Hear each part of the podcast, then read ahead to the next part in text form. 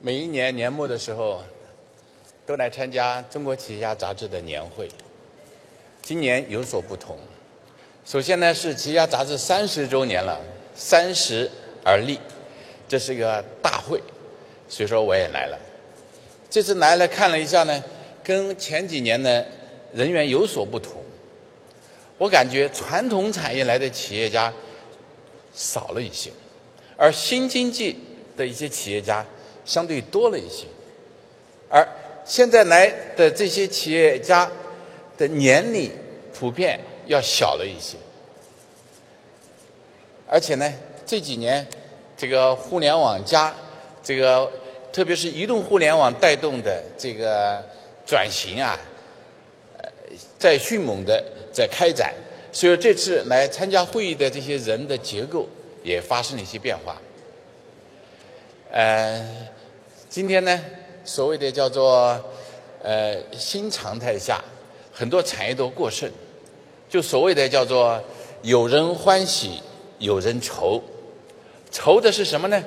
愁的是那些原来所谓的比较有优势的、规模比较大的、比较传统的、比较老的、人比较多的、投资比较大的、以前很成功的这些企业。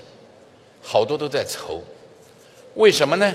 因为这些产业很多都过剩了，钢铁不说了，有色金属不说了，衣服鞋帽也是其中的，很多的制造业都过剩了，而这些企业很多都比较难过。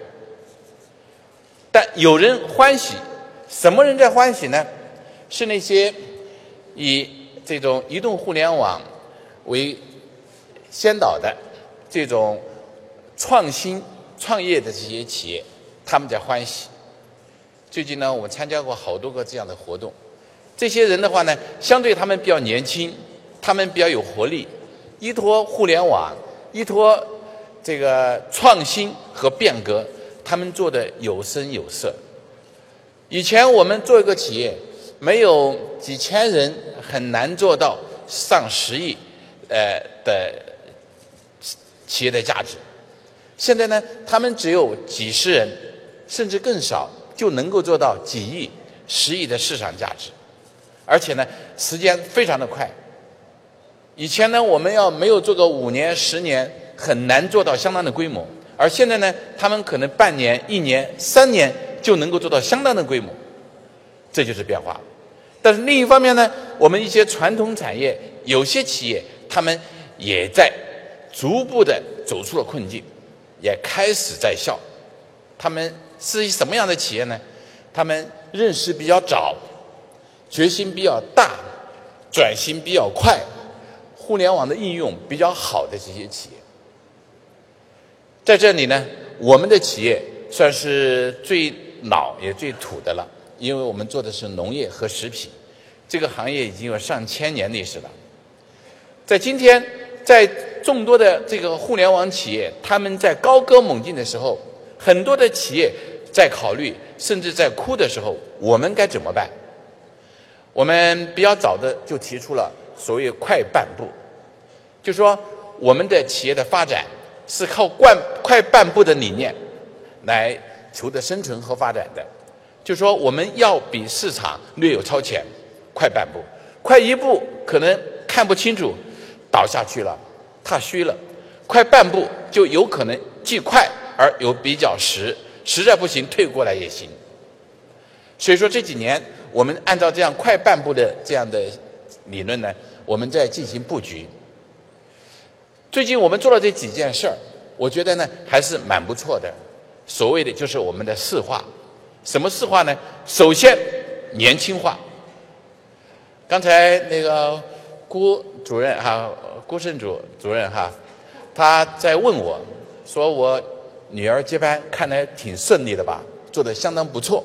他又说，现在这些传统的这些企业，这些创始人年龄都偏大了，能够顺利的交接班，这是个最值得重视的事儿了。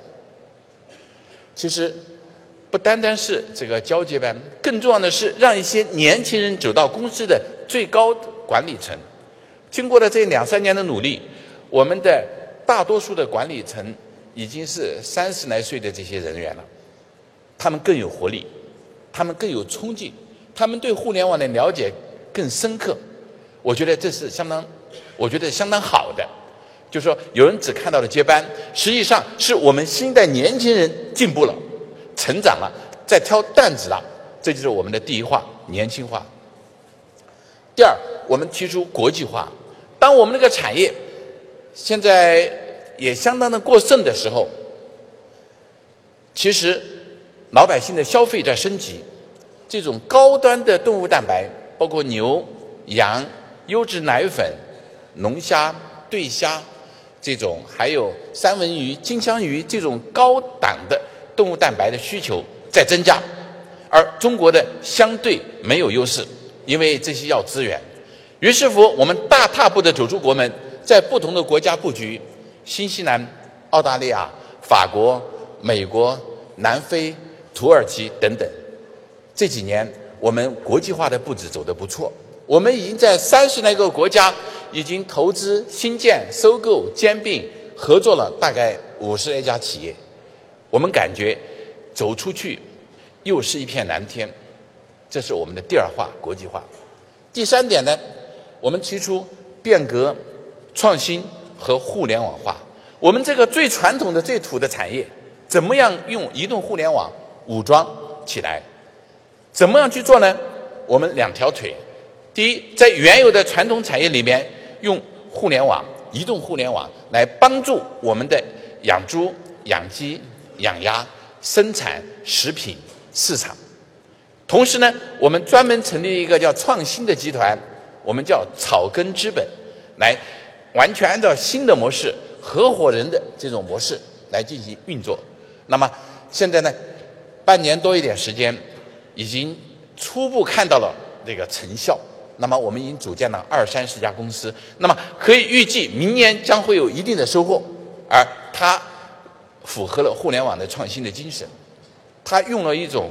合伙人的机制，他用了一种只争朝夕的一种办法，我觉得这是一种新的模式。因为我们集团近十万人呐，太大了，那么要成绩少一些，要效率高一些，只有新的模式。所以说，我们成立一个新的模式，这是第三点。第四点，我们呃，我们提出了叫做产业和金融的结合，叫互联网，叫金融化。那么，我们开始在国内、在国际布置金融，把我们的产业资本和金融资本更好的结合。以前呢，我们更多的是直接在银行贷款，当然也有好处，我们的评级比较高，利率也不太高。但是呢，我们通过多种层次的这种金融的运作以后，我们发觉我们成本大大的降低了。比方说，我们最近发的债大概是三左右。我们在海外发行的债，或者是我们在新加坡、在香港、在其他国家融的资，大概才一点几二的利率的成本。更重要的是，我们把我们的发展和资本市场更加结合起来。我们这个金融化的道路，我觉得也是必须要走的。把这个最传统的产业，把它逐步的跟金融结合的更紧一些。我觉得这对我们。更有好处，这就是说，我们在新形势下，我们走了一条叫做年轻化、互联网化、国际化和金融化的这条路。这条路最终的结果还有待检验，但是我们明显感觉到，我们走到了一条新的路。我们不再抱怨了，我们不再在不再苦恼了，而我们。脚踏实地的按照我们的新的思路去前进，去考虑，去推广。其实我们所在的农业和食品领域大有用武之地。尽管现在市场都饱和了，但是新的产品、新的追求、新的市场摆在这儿。用互联网的方式去帮助我们的这个农民朋友，使得他们在更加规模化、现代化的农业方面插上金色的翅膀。这是我们要做的。我们在这个领域已经耕耘了三十三年，我们有体会、有心得，也有一定的实力，也有相当的团队和人才。我们愿意跟我们的广大农民朋友一块儿，在新的格局下，用这种通过市化的努力，使得我们在为农民朋友创造价值的同时，为城里边的消费者提供更多样的升级的农产品、食品。和我们最近跟澳大利亚签订了协定，我们搞了一个中国澳大利亚农业。百年农业及其食品安全百年合作计划，我们不单单把澳大利亚的牛肉、羊肉、奶粉等等农产品带到中国，更重要的是，我们要把他们食品安全的这种制度、办法、措施、手段带到中国。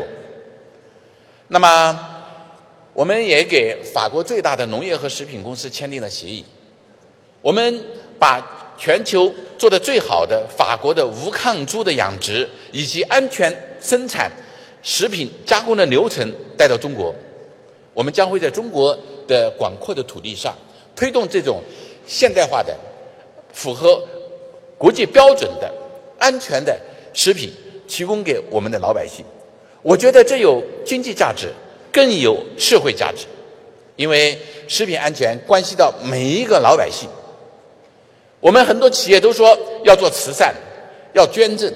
其实我们食品企业把食品安全做好，这就是对全中国老百姓最大的该做的事儿。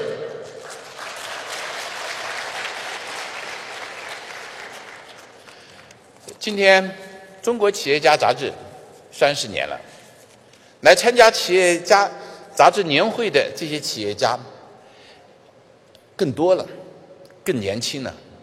更有发展了。我们在新常态下，我们的这些传统企业也应该向我们的这些互联网企业学习，不断的变革，不断的创新。而创新绝不是一朝一夕的事儿，我们要有打长期战、持久战的这样的一个打算。我们企业三十三年了。那么，我们也愿意跟我们在座的所有的企业一块儿去迎接这个挑战，去争取在新格局下，在未来的三十年走得更好。谢谢大家。